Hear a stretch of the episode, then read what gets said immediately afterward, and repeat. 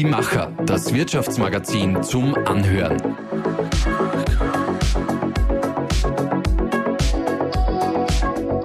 Und hier ist dein Host Melanie Kashofer. Willkommen zu einer neuen Podcast-Folge. Ich bin Melanie Kashofer, Redakteurin bei Die Macher und heute dreht sich bei uns alles um das Eintauchen in diverse Lebensrealitäten. Mir gegenüber sitzen nämlich die Soziologin, Journalistin und PR-Expertin Julia Breitkopf und die Fotografin und Journalistin Jana Mack. Gemeinsam haben sie im ersten Corona-Lockdown die Idee zum Reportage-Podcast Inselmilieu entwickelt. Sie wissen, dass wir alle oft Berührungsängste haben, mit anderen Menschen in Kontakt zu treten, weil sie vielleicht anders sind oder weil wir dadurch mit einem sensiblen Thema in Berührung kommen würden und wir Angst davor haben, etwas falsch zu machen. Mit ihrem Reportage-Podcast und den ergänzenden Fotoreportagen tauchen sie regelmäßig in unterschiedliche Lebenswelten ein und möchten ihre Hörerinnen und Hörer dadurch raus aus der eigenen Bubble, der eigenen Filterblase holen. Vielen Dank, dass ihr heute extra von Wien nach Linz zu uns in die Redaktion gekommen seid und euch Zeit für unseren Podcast nehmt. Herzlich willkommen. Hallo. Hallo. ja, es ist jetzt Freitagmittag schon fast. Äh, eine intensive Arbeitswoche liegt hinter euch, weil ihr seid gerade in den finalen Zügen für die nächste Podcast-Folge. Wie seid ihr denn diese Woche selbst schon aus eurer Bubble ausgebrochen? Also wir haben jetzt gerade eine sehr intensive Produktionswoche hinter uns. Wir haben den zweiten Teil einer zweiteiligen Podcast-Reportage ähm, finalisiert. Da geht es um die Geschichte der Ankerbrotfabrik in Wien Favoriten und die Zeit im Nationalsozialismus.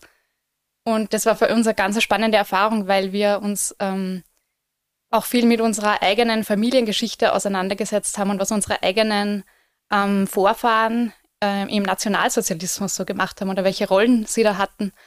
Und ich habe da ein ähm, Fotobuch meiner Großmutter gefunden, ein altes Fotoalbum mit ganz vielen Schwarz-Weiß-Fotos aus dem Zweiten Weltkrieg. Und das habe ich ins ähm, Wiener Wiesenthal Center für Holocaust-Studien gebracht. Ähm, und mir mit, gemeinsam mit zwei Historikern dieses Album angeschaut, um mehr über meine eigenen Vorfahren und meine Wurzeln zu erfahren. Und das war ganz spannend, weil das war für uns einmal ein Raus aus der Bubble, ähm, auch in die Vergangenheit. Und einmal ein ganz anderer Zugang, mehr über sich selber und auch über unterschiedliche Orte in der Stadt zu erfahren. Mhm, spannend.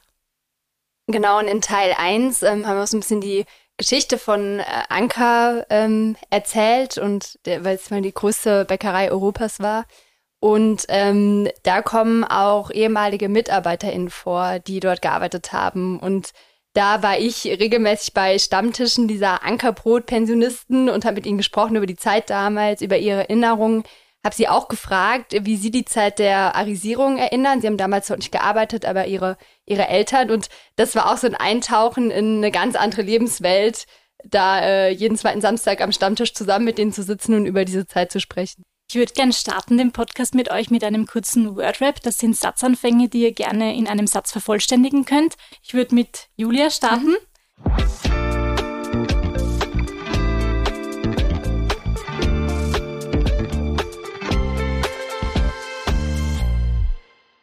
Meine eigene Filterblase. Ist ähm, links queer feministisch. Dieses Milieu hat mich bisher am meisten berührt.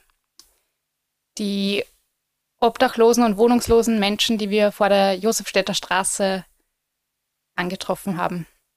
Wenn ich jede beliebige Person für die Reportage vors Mikro holen könnte, wäre das? Helene Fischer. Ich bin ein großer Fan, gehe im September auf das Konzert und ist mein Plan, dass ich sie tatsächlich einmal ähm, interviewe. Was würdest du sie fragen? Ah, ich muss mir die Fragen noch vorbereiten. Also ich werde es tatsächlich probieren und das Interview irgendwo anbieten und würde gerne mit ihr mal ähm, über andere Themen sprechen, als sie sonst so ähm, abhandelt in den Yellow Press Interviews. Mhm. Sichtbarkeit von Frauen in den Medien bedeutet für mich? Bedeutet für mich Fairness und Gender Equality. Und ich glaube, es sollten oder müssen genauso viele Frauen wie Männer in den Medien ähm, sichtbar sein, sowohl in Interviews als auch in ähm, Bildinhalten, in Fotos, als Expertinnen auf Podien. Und da zeigen Studien, dass es immer nur eine große Ungleichheit gibt, dass uns Männer viel öfter die Welt erklären Und ich habe mit meiner PR-Arbeit deshalb den Schwerpunkt gesetzt, ähm, Frauen zu unterstützen, in den Medien stärker zu Wort zu kommen. Und daran anschließend, Diversität bedeutet für mich? Gesellschaftliche Normalität und sollte deshalb in allen Bereichen des Lebens, in den Medien und auch in den Unternehmen gleichermaßen so abgebildet sein, wie es in der Gesellschaft auch vorkommt. Danke, Julia. Gerne. Dann Jana. Ähm, meine Fotos begeistern mich selbst, wenn wenn die Menschen oder die Orte, die darauf abgebildet sind, ähm, das ja widerspiegeln, wie sie sich selber auch sehen oder wie sie sich selber ähm, auch gerne abgebildet haben würden. Also ich bin niemand, der hingeht und einfach irgendwie drauf los äh, Fotos schießt, sondern ja, mir ist es sehr wichtig, einfach im Austausch mit den Menschen, die ich fotografiere, diese Bilder zu erarbeiten und zu machen. Ein Ereignis der vergangenen Reportagen, das ich nie vergessen werde. Aber für die Folge am Wimischen Prater war ich mit einem Werkelmann, also einem Drehorgelspieler, den ganzen Tag am Wimischen Prater unterwegs und er hat mir so äh, diese kleine Welt gezeigt und das war ähm, ja ganz besonders. Ein Themenwunsch für eine zukünftige Reportage wäre? Ein Milieu oder ein Ort, eine Bubble, die ich selber noch gar nicht kenne, also die ich noch nicht auf dem Schirm habe. Mhm. Die Vernetzung von Künstlerinnen und Künstlern liegt mir am Herzen, weil ja, weil es einfach so viel Potenzial hat, ähm, wenn Journalismus mit Kunst äh, zusammen Projekte macht und weil man sich ergänzen kann, inspirieren kann und Formate kreieren kann, die einfach über die jeweilige Sparte hinweggehen. Und auch an dich die Frage, Diversität bedeutet für mich? Diversität ist einfach die Voraussetzung für ein gemeinschaftliches Leben äh, in dieser Welt.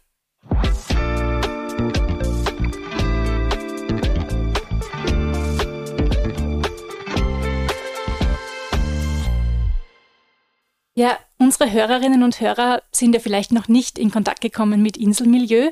Könnt ihr die vielleicht mal kurz auf eine kleine Reise mitnehmen? Wie ist Inselmilieu denn aufgebaut? Wie klingt denn so eine Reportage von euch? Na, in dem Podcast gehen die HörerInnen ähm, mit uns gemeinsam immer auf eine Reise. Also das ist entweder auf eine Reise an einen Ort oder in eine Geschichte. Ähm, das heißt, wir nehmen sie mit äh, an diesen Ort. Man hört äh, ganz viel ähm, Geräusche dort von, vor Ort, man hört ähm, Menschen, mit denen wir dort Interviews führen und dann werden auch immer wieder solche, wir nennen das Metatexte oder Metaebenen eingespielt, wo Julia und ich ähm, dann quasi reden über die Situation und das also ein bisschen erklären, wo wir gerade sind und was wir machen und das einordnen.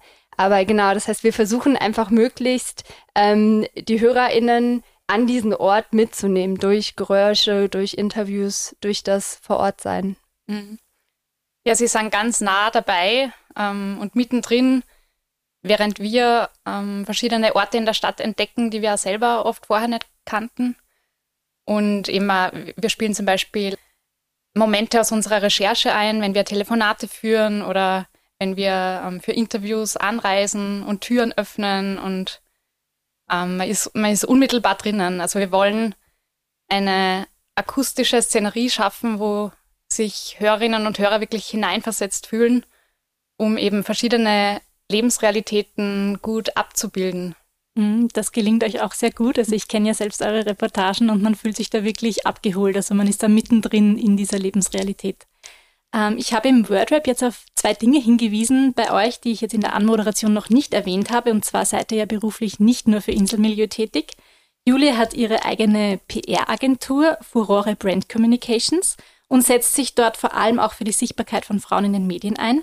Und Jana, du bist unter anderem Mitbegründerin des transdisziplinären Kulturvereins und Veranstaltungsraumes Echolot, in dem du gemeinsam mit anderen KünstlerInnen auch ähm, Kunst an die Randgebiete von Wien bringt.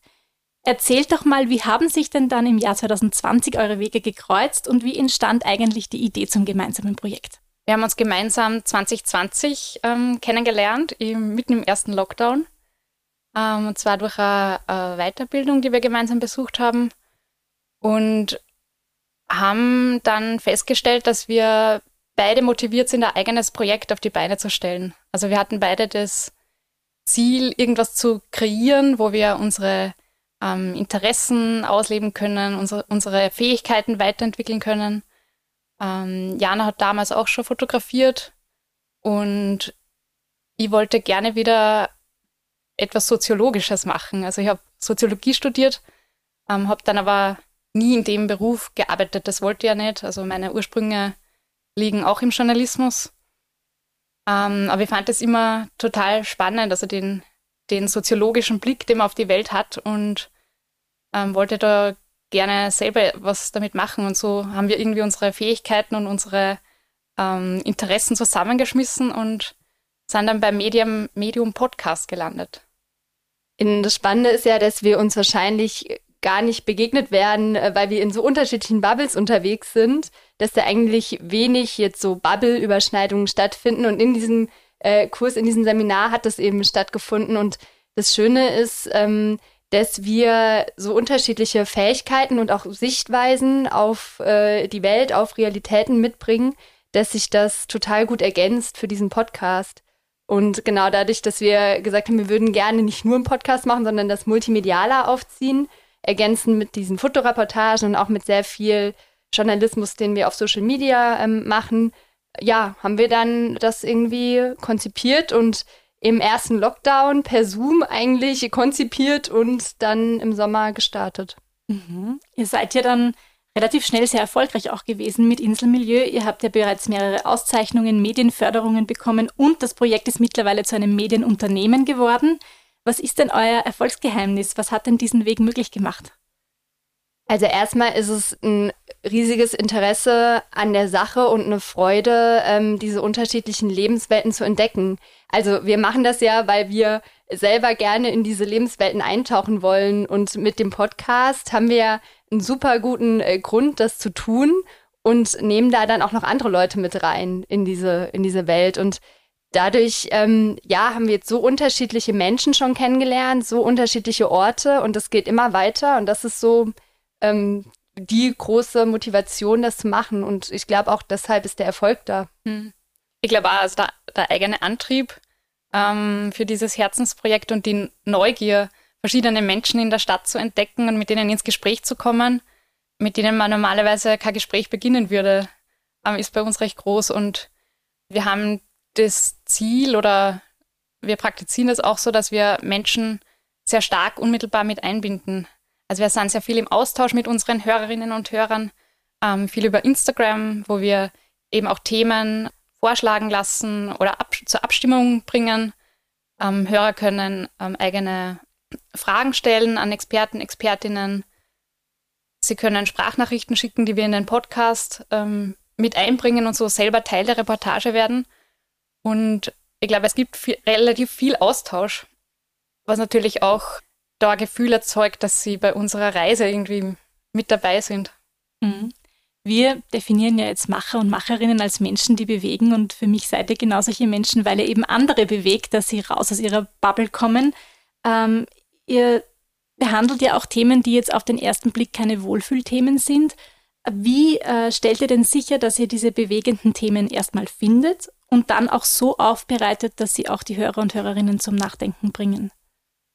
Also von der Themenfindung gehen wir oft einfach von unseren eigenen Alltagsbeobachtungen aus, ähm, was uns selber im Alltag ähm, auffällt an Menschengruppen, die wir passieren, wenn wir die Straße entlang gehen oder ähm, einfach verschiedene Orte, die uns auffallen, ähm, wo wir gerne mehr Geschichte dahinter ähm, kennenlernen würden.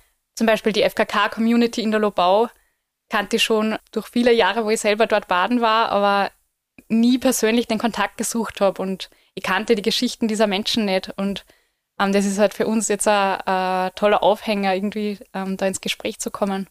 Aber ich habe schon gesagt, wir sind sehr stark im Austausch und wir haben, also wir lassen jede Pod Podcast-Folge ähm, Test hören.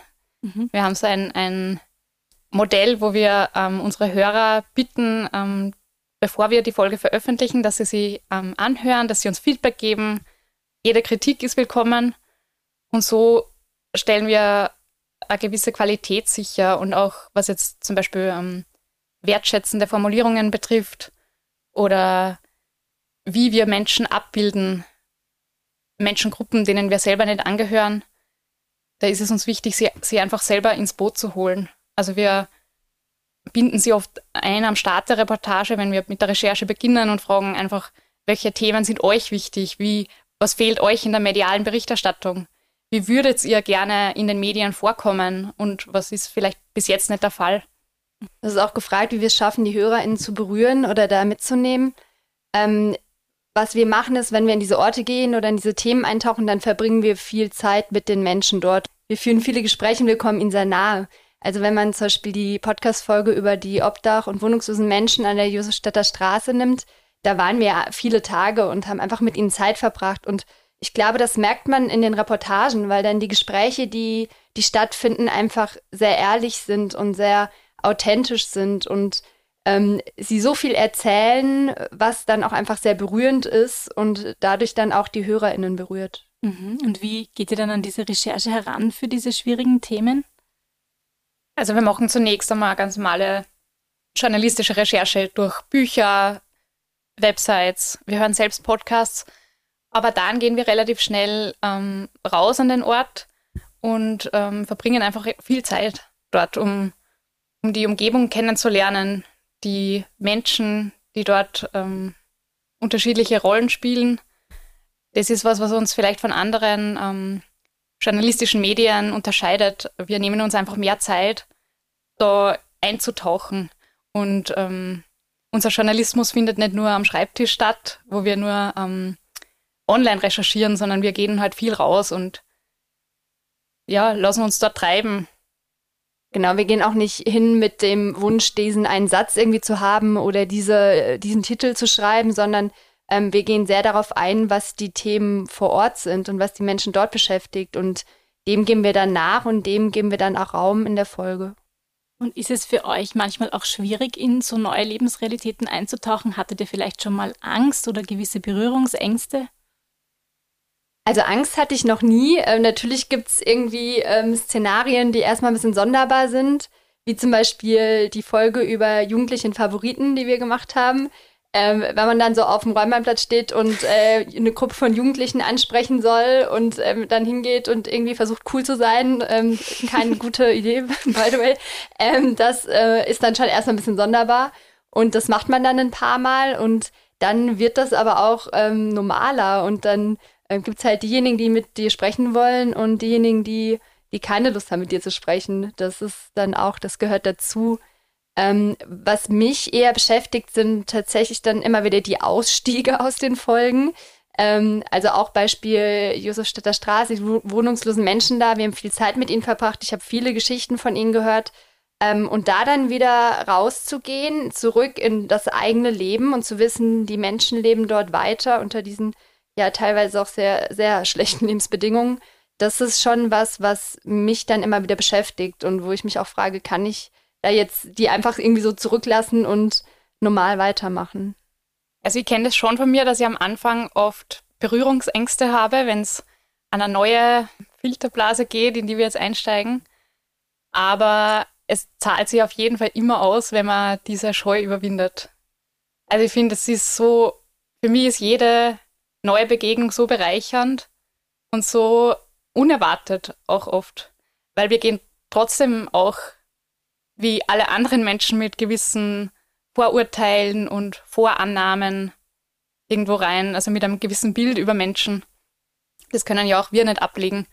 Ähm, aber es ist, es ist oft dann unerwartet, was rauskommt, wenn man mit Menschen wirklich ins Gespräch kommt.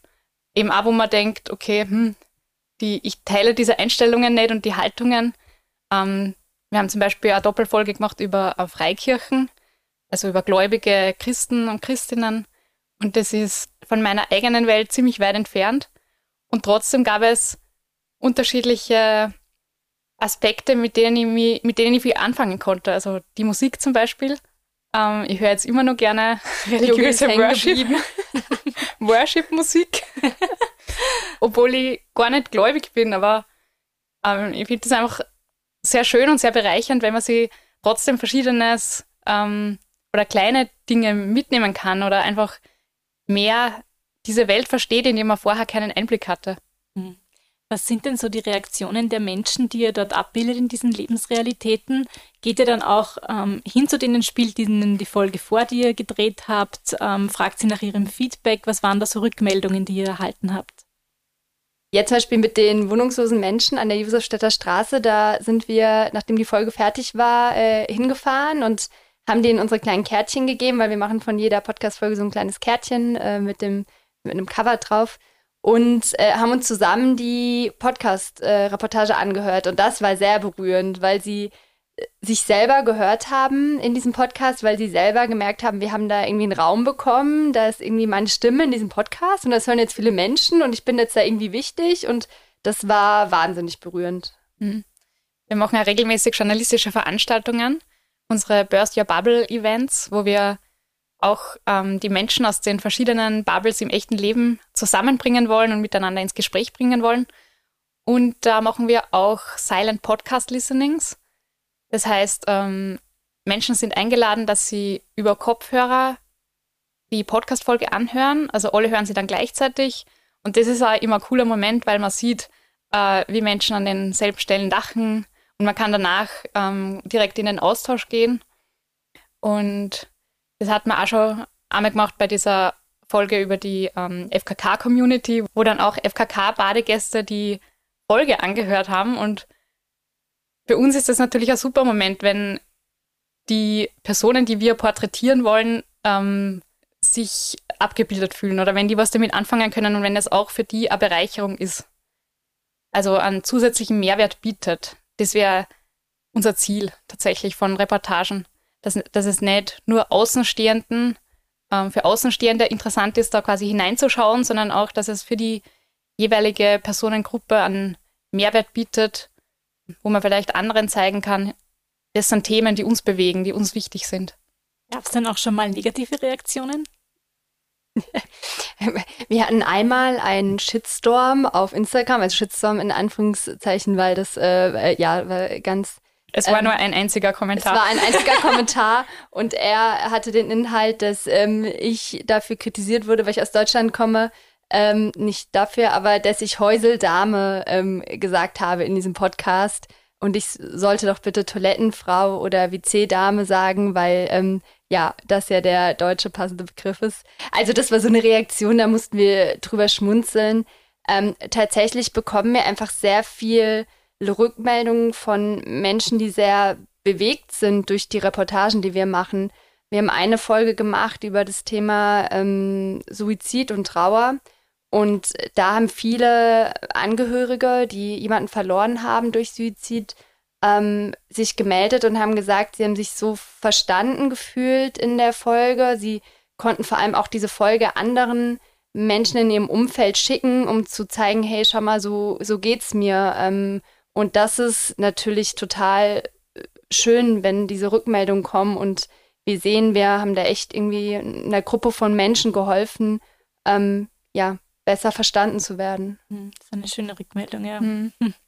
Warum ist es denn eurer Meinung nach generell so wichtig, dass man immer wieder aus der eigenen Filterblase mal ausbricht?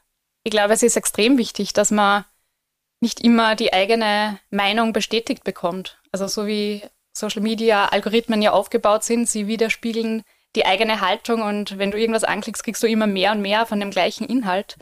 Ähm, das ist ja total gefährlich, weil es ist, es vermittelt ein komplett einseitiges Weltbild und macht ähm, soziale Ungleichheiten unsichtbar beispielsweise. Deshalb ist es unser Ziel, verschiedene Perspektiven zu einem Thema und verschiedene Haltungen, Ansichten und eben Werte Gruppierungen in der Gesellschaft zu zeigen. Du hast gerade angesprochen, die sozialen Medien spielen da auch eine große Rolle. Ähm, wie kann man denn da selbst auch dagegen arbeiten, dass man nicht immer in der eigenen Bubble festhängt? Äh, man kann ganz viel selbst in die Hand nehmen. Also man hat ja im Grunde die Wahl, welchen Profilen man beispielsweise folgt auf Social Media. Ähm, das kann man sich ja sehr vielfältig gestalten. Also unsere Instagram-Followerschaft oder auch den, den Profilen, denen, denen, wir folgen, die ist sehr vielfältig, weil es natürlich Menschen aus den verschiedenen ähm, Filterblasen sind. Aber das kann ich mir genauso anschauen, wie ähm, welche Bücher ich lese. Also seien es nur Bücher von ähm, weißen Männern oder welche Vielfalt ähm, widerspiegeln die Autoren und Autorinnen. Und es gibt so viele äh, unterschiedliche tolle Menschen oder diverse Kinderbücher oder ähm, Inhalte, total wichtige Inhalte von schwarzen Personen. Und ich glaube, es ist halt ähm, notwendig, dass man hin und wieder einen kritischen Blick auf die Medieninhalte wirft, die man konsumiert. Und eben immer wieder mit dem Check ähm, widerspiegelt es die Gesellschaft in ihrer Vielfalt und ihre, in ihrer Realität oder kann man da vielleicht noch ein bisschen an die Realität anpassen? Mhm. Und es geht ja auch gar nicht darum, dass man ähm, jetzt in einer, wenn man in eine andere Bubble eintaucht, dass man dann Teil dieser Bubble wird. Es geht vielmehr darum, einfach zu sehen, dass es ganz unterschiedliche Lebensweisen gibt und Lebensrealitäten gibt. Und ähm, ja, da einfach eine, eine Toleranz zu fördern gegenüber diesen unterschiedlichen Lebensweisen. Nicht zu sagen, okay, ich will jetzt so werden wie du, aber zu sagen, ah, okay, du lebst dein Leben auf die Art und Weise, ich mach's anders, aber ist ja okay, wir haben ja beide Platz in dieser Welt. So, das ist eigentlich das, was wir auch mit diesen Reportagen bewirken wollen. Mhm. Euch ist es also ganz wichtig, auch Diversität in die Medienlandschaft zu bringen. Was können denn da auch andere Journalisten und Journalistinnen noch tun dafür? Wir finden es wichtig, dass man ähm, transparent umgeht mit seinen eigenen Fehlern. Ähm, wir, wir, handhaben das beispielsweise in den Reportagen so, dass wir ähm, das offenlegen. Also auch wir machen nicht immer alles richtig und stellen immer ähm, korrekte Fragen. Oft ähm, haben wir auch den einen oder anderen Fail bei unseren Fragen dabei, der zum Beispiel bei InterviewpartnerInnen nicht gut ankommt. Und ähm, unser Umgang ist so, dass wir das transparent machen und diese Frage einspielen, aber gleichzeitig reflektieren, ähm, warum kam das nicht gut an, was steckt dahinter, äh, was ist bei uns passiert oder was ist danach passiert, in welchem Setting war das eingebettet. Und dadurch, dass wir ähm, offen mit unseren Fehlannahmen, mit unseren Vorurteilen ähm, und auch mit unseren Fehlern umgehen, glaube ich, können sie auch Hörer und Hörerinnen damit identifizieren und sie was daraus mitnehmen, ohne dass es jetzt so von oben herab ist und wir machen alles super korrekt, weil äh, wir, wir können es auch nicht besser. Wir, wir, uns ist es nur wichtig, es offen zu legen. Ja, und äh, divers werden kann man natürlich auch, indem man sich anschaut, äh, welche Leute lade ich denn jetzt irgendwie ein oder welche als ExpertInnen zum Beispiel oder welche, ähm, welchen Menschen gebe ich irgendwie Raum und Platz in, in den Beiträgen, die ich mache. Und da ist es uns schon sehr wichtig, dass möglichst verschiedene ähm, Stimmen, Perspektiven äh, integriert werden und nicht nur, da nicht nur eine, eine Stimme Platz mhm. hat. Was mir auch sehr bewusst aufgefallen ist in euren Reportagen, dass ihr auf, seine, auf eine sehr inklusive Sprache achtet. Mhm. Wie begegnet ihr denn im Alltag jetzt Argumenten gegen eine inklusive Sprache? Naja, Sprache muss so gestaltet sein, dass sie alle Menschen in einer Gesellschaft abbildet. Also, weil auch ähm, männliche Sprache ist ja gegendert. Also es ist halt, es inkludiert halt nur Männer und ähm, keine Frauen. Deswegen gegenderte äh, Sprache ist, ist, war eigentlich von, für, von Anfang an für uns selbstverständlich. Das gehört dazu, dass man verschiedene ähm, Geschlechteridentitäten auch in der Sprache abbildet, weil Sprache schafft Realität, es schafft Bilder in den Köpfen und das ist uns total wichtig, aber auch eben ähm, Begriffe zu verwenden, mit denen sich Personen, Gruppen selbst identifizieren. Und da haben wir auch ähm, speziell geschulte ähm, Hörerinnen und Hörer, ähm, die wirklich Expertinnen sind in unterschiedlichen Bereichen, die unsere Folgen vor der Veröffentlichung durchhören und uns gegebenenfalls eben darauf hinweisen, wenn, wenn da irgendwas ähm, unsensibel ausgedrückt ist. Mhm. Ihr habt ja auch dann ähm, Deep Dive-Folgen, wo ihr euch mit der eigenen Voreingenommenheit auch beschäftigt. Warum ist euch denn das auch so wichtig, das ähm, wirklich transparent zu machen und da eigene Folgen auch drüber zu produzieren? Unsere erste Deep Dive Podcast-Folge ähm, ist quasi unsere Selbstkritik ähm, der Testversion unserer Folge über Kamerun. Also wir sind ähm, nach Kamerun gereist und haben dort eine Reportage gemacht über ähm, junge Menschen, die ihr Land äh, aktiv mitgestalten und die entweder ähm, nach Europa ausreisen oder dort bleiben oder im Ausland studieren und dann zurückkommen. Und wir haben, hatten auch wieder das Prozedere mit, den, mit der Testversion, die wir Hörerinnen schicken, bevor wir die Folge veröffentlichen. Und da gab es verschiedene Kritikpunkte, die total spannend waren für uns, weil wir natürlich auch äh, mit, mit einer Brille der weißen Europäerinnen ähm, dorthin gereist sind und haben dann anhand dieser ähm, Kritikpunkte diese Reportage ähm, überarbeitet. Und in dieser Deep Dive-Folge spielen wir tatsächlich die Kritik ein. Also man hört ähm, unsere Hörerinnen uns kritisieren und anhand von, von kleinen Aspekten erklären wir, ähm, was Eurozentrismus ist, was Ethnozentrismus ist, welche ähm, Denkmuster dahinter stecken. Und äh, ich glaube, es gibt da einen guten Einblick, wie so, wie ähm, journalistische Berichterstattung funktioniert. Weil es gibt ja so viele Möglichkeiten, etwas äh, über etwas zu berichten. Aber es kommt auf oft auf so kleine Details an, wie äh, welche Musik wird an welcher Stelle eingespielt oder wie nennt man irgendwas, äh, wie beschreibt man eine Szene.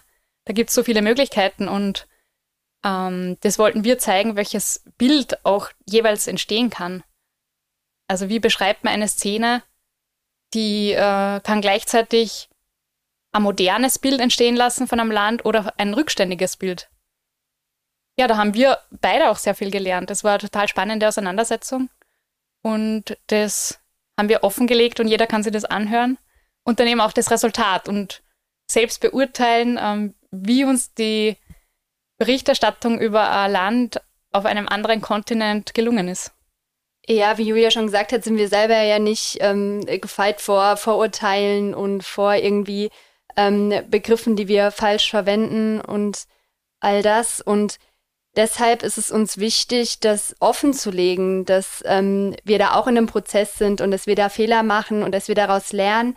Aber ich glaube, dadurch, dass wir es offenlegen und dann einordnen und uns auch Menschen, die sich dann auskennen, jeweils ähm, in dem jeweiligen Gebiet, ähm, ja, dass uns da quasi ein bisschen helfen oder uns erklären, wie es richtig wäre, können auch die Hörerinnen und Hörer da mitgehen und diese Fehler, die sie vielleicht selber auch gemacht haben oder machen, irgendwie erkennen und und das ändern. Und ich finde, gerade im Journalismus ist Fehlerkultur was, was eigentlich nicht existiert, weil man hat am Ende immer so diese fertigen Zeitungsbeiträge oder ja, Dokumentationen und was da irgendwie dabei alles äh, schiefgegangen ist, wo die falsch, falschen Worte verwendet wurden, wo ähm, ja Menschen nicht richtig abgebildet wurden, das alles sieht man ja nicht. Und das finden wir sehr wichtig, einfach den Prozess offen zu legen, uns auch auf eine Art natürlich verletzbar zu machen oder angreifbar zu machen ähm, aber ja, da Menschen, HörerInnen mit, mit auf den Weg zu nehmen. Und was waren dann die Rückmeldungen der Testhörerinnen und Hörer, als sie dann diese Deep Dive-Folge gehört haben? Also ich habe oft die Rückmeldung bekommen, dass sie es äh, super spannend finden, weil sie so ein Format noch nie gehört haben. Also das, wo wirklich das so mit in Detailarbeit auseinandergenommen wird ähm, und eben äh, da ge ja gezeigt wird, wie, wie unser Prozess war. Und ähm, ja, das ist äh, also sehr, sehr positiv angekommen. Ja, euer Journalismus ist ja, wie wir jetzt gehört haben, sehr crossmedial, sehr interaktiv. Denkt ihr, ist das auch die Zukunft des Journalismus? Äh, auf jeden Fall, ja klar. Also ich meine, äh, heutzutage kannst du deine Inhalte über sämtliche Kanäle irgendwie ähm, rezipieren und da merken wir auch schon, dass bei unseren Hörerinnen und Hörern gibt es diejenigen, die ähm, nur den Podcast anhören, dann gibt es diejenigen, die auch die Fotoreportagen noch anschauen oder diejenigen, die hauptsächlich auf Social Media ähm, schauen, was wir so machen und da unseren journalistischen ähm, Content rezipieren. Das heißt, es ist super wichtig, diese ähm, Hörerinnen und Hörer da abzuholen an diesen Orten, wo sie quasi sind und wie sie gerne rezipieren und es ist ja auch schön, was für Möglichkeiten das aufmacht. Also einerseits eben durch dieses äh, Hören äh, irgendwie Zugang zu bekommen zu einer Lebenswelt, aber auch durch die Fotos oder über Social Media dann nochmal die Möglichkeit zu haben, selber Fragen zu stellen und da auch in einen Austausch treten zu können mit uns oder mit den Leuten, den Menschen, die in dem Podcast vorkommen. Ähm, ja, das ist irgendwie total toll, was man da alles machen kann. Mhm. Und wir haben auch ja eben auch Veranstaltungen. Also wir hatten ähm, jetzt bereits zwei Artwalks das sind künstlerische Hörspaziergänge, die wir mit, den, mit dem transdisziplinären Kulturverein Echolot ähm, in, in Co-Produktion gemeinsam machen. Und da hatten wir jetzt schon einen durch den ähm, böhmischen Prater und jetzt zuletzt durch die Ankerbrotfabrik. Ähm, der wird ähm, Ende September wieder aufgeführt.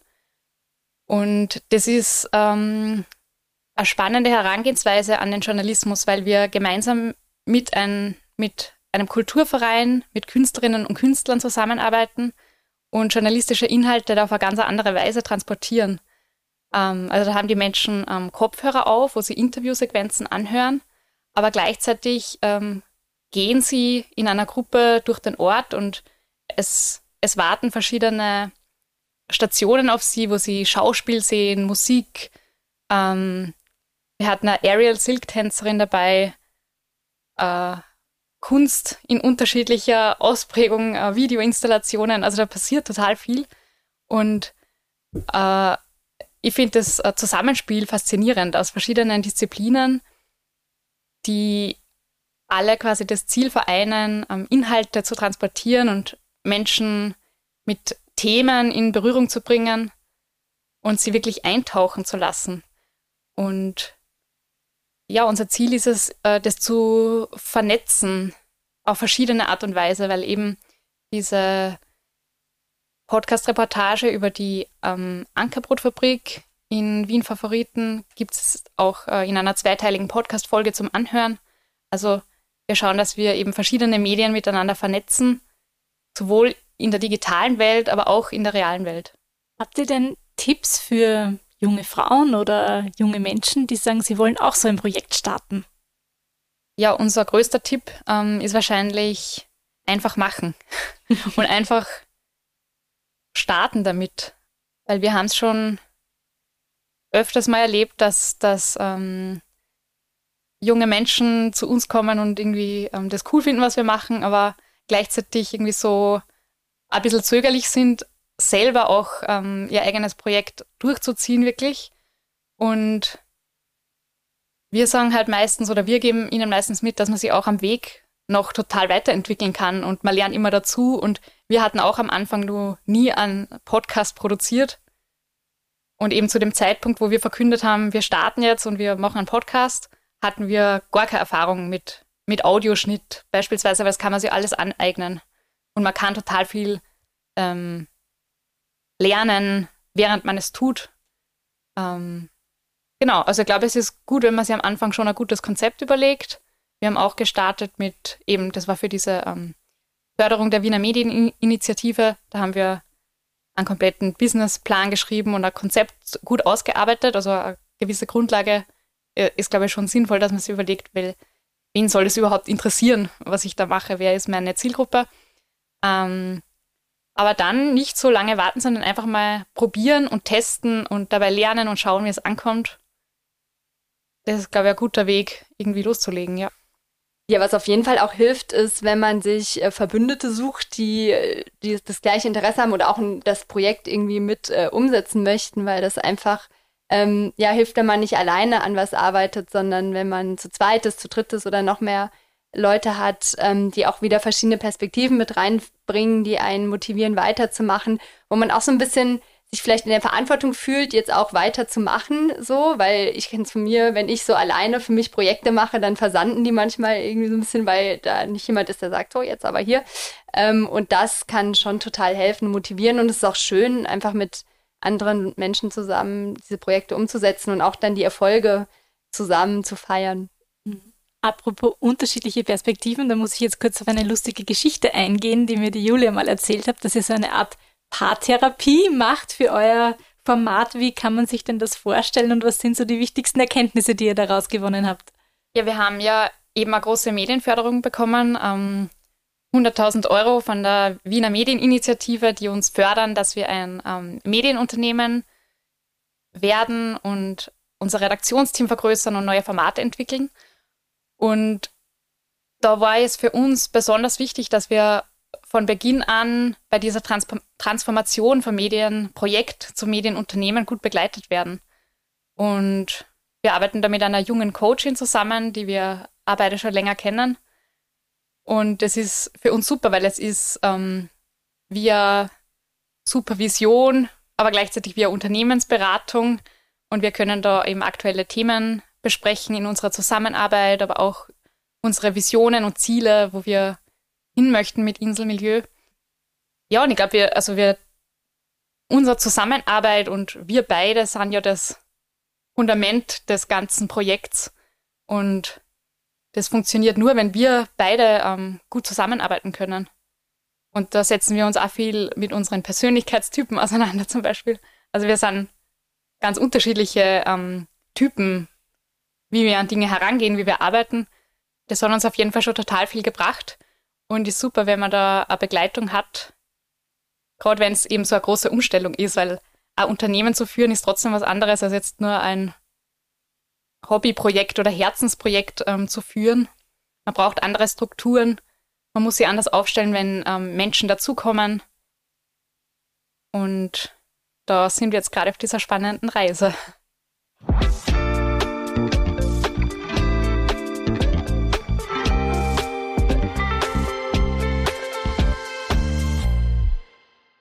Ja, du hast es gerade angesprochen. Was sind so die Visionen für die Zukunft, auch für Inselmilieu? Welche Dinge, welche Themen stehen denn als nächstes an? Ich habe gehört, ihr äh, reist jetzt bald nach Chicago. Könnt genau. ihr da genau. noch kurz erzählen? Ja, voll. Ähm, das ist tatsächlich unsere nächste ähm, Auslandsreise, die wir mit Inselmilieu machen werden. Ähm, wir sind aufgenommen worden in der Transatlantic Summer School in Chicago. Ähm, das wird veranstaltet vom ähm, FUME das ist ein um, Institut für journalistische Weiterbildungen ähm, in Kooperation mit der Northwestern University in Chicago. Und da werden wir uns ähm, in einem zweiwöchigen Programm mit Solutions Journalism auseinandersetzen. Ähm, also das, das ist ein lösungsorientierter Ansatz im Journalismus, wo es darum geht, sich stärker auf Lösungen zu fokussieren und weniger auf Probleme. Und das ähm, finden wir ganz spannend zu schauen, wie wir das in unseren Reportagen ähm, übernehmen können oder uns einfach damit ähm, näher zu beschäftigen. Und das andere, was wir dort machen wollen, ist ähm, uns mit der Chicago School of Sociology auseinanderzusetzen. Also das ist eine wichtige Richtung in der Soziologie, die sich auch viel mit empirischer Sozialforschung im Feld beschäftigt. Also ähnlich wie wir in unseren Reportagen das machen, dass wir einfach an Orte gehen und Menschen dort ähm, direkt auf, auf, der Straße ansprechen oder eben ins Gespräch kommen, ähm, geht es so auch darum, zu schauen, ähm, wie kann man städtische Subkulturen ähm, zeigen oder darüber berichten. Und ja, darüber werden wir ähm, auch eine eigene äh, Podcast-Folge dann produzieren. Mhm. Was sind denn für dich noch so Wunschthemen, die du gerne mal porträtieren würdest? Ich würde gerne mal eine ähm, Inselmilieu-Reportage machen über eine Gruppe an Thailänderinnen, die in, auf der Donauinsel immer unter einer Brücke sitzen. Und ich finde das total spannend, weil äh, ich fahre da sehr oft vorbei und würde gerne einfach näher wissen, ähm, oder diesen, diesen Ort ihres Austauschs dort äh, ein bisschen kennenlernen. Also wer die Donauinsel ein bisschen kennt, das ist äh, in der Nähe von der äh, Reichsbrücke, wenn man da abfährt. Und das ist für mich so ein klassischer Inselmilieuort, ähm, weil sich die einfach dort treffen, sehr unter sich. Und da würde ich gerne eintauchen und irgendwann gerne einmal eine Sommerreportage auf der Donauinsel dort machen. Ja, abschließend noch die Frage an euch, wenn wir jetzt fünf Jahre in die Zukunft blicken würden. Was wollt ihr bis dahin mit Inselmilieu erreicht haben? Also wir wollen natürlich möglichst viele Menschen in unterschiedliche Lebenswelten entführt äh, haben. Wir möchten auch immer noch mehr Lebenswelten entdecken, in Milieus eintauchen, ähm, auch unseren eigenen Horizont erweitern. Und ja, wir sind eben gerade auch dabei, ein kleines Redaktionsteam aufzubauen. Das heißt, ja, wir möchten junge JournalistInnen auch damit mit reinnehmen in die Produktion von den Reportagen und gemeinsam mit ihnen noch ganz viel erkunden. Wir wollen natürlich noch bekannter werden. Ähm, auch in Deutschland beispielsweise. Also das ist ein äh, Hörerinnenmarkt, den wir gerne noch erschließen würden. Ja, ich bin selbst sehr gespannt tatsächlich, wo wir in fünf Jahren stehen werden. Also uns gibt es jetzt im dritten Jahr und da hat sich schon mega viel getan. Und ich hoffe, äh, wir machen auch dann immer noch sehr coole Reportagen mit unterschiedlichen Themen und machen noch mehr Veranstaltungen. Das ist ein großes Ziel für uns, von uns, die regelmäßig ähm, umsetzen zu können. Da braucht es natürlich eben mehr mehr Unterstützung, die wir uns jetzt ins Boot holen wollen. Ja, wir sind gekommen, um zu bleiben. Das ist ein schönes Schlusswort, würde ich sagen. Ich sage herzlichen Dank, dass ihr euch die Zeit genommen habt und unseren Hörerinnen und Hörern auch so spannende Einblicke in andere Lebensrealitäten gegeben habt. Und ich wünsche euch ganz viel Erfolg mit allem, was ihr geplant habt noch für Inselmilieu. Dankeschön.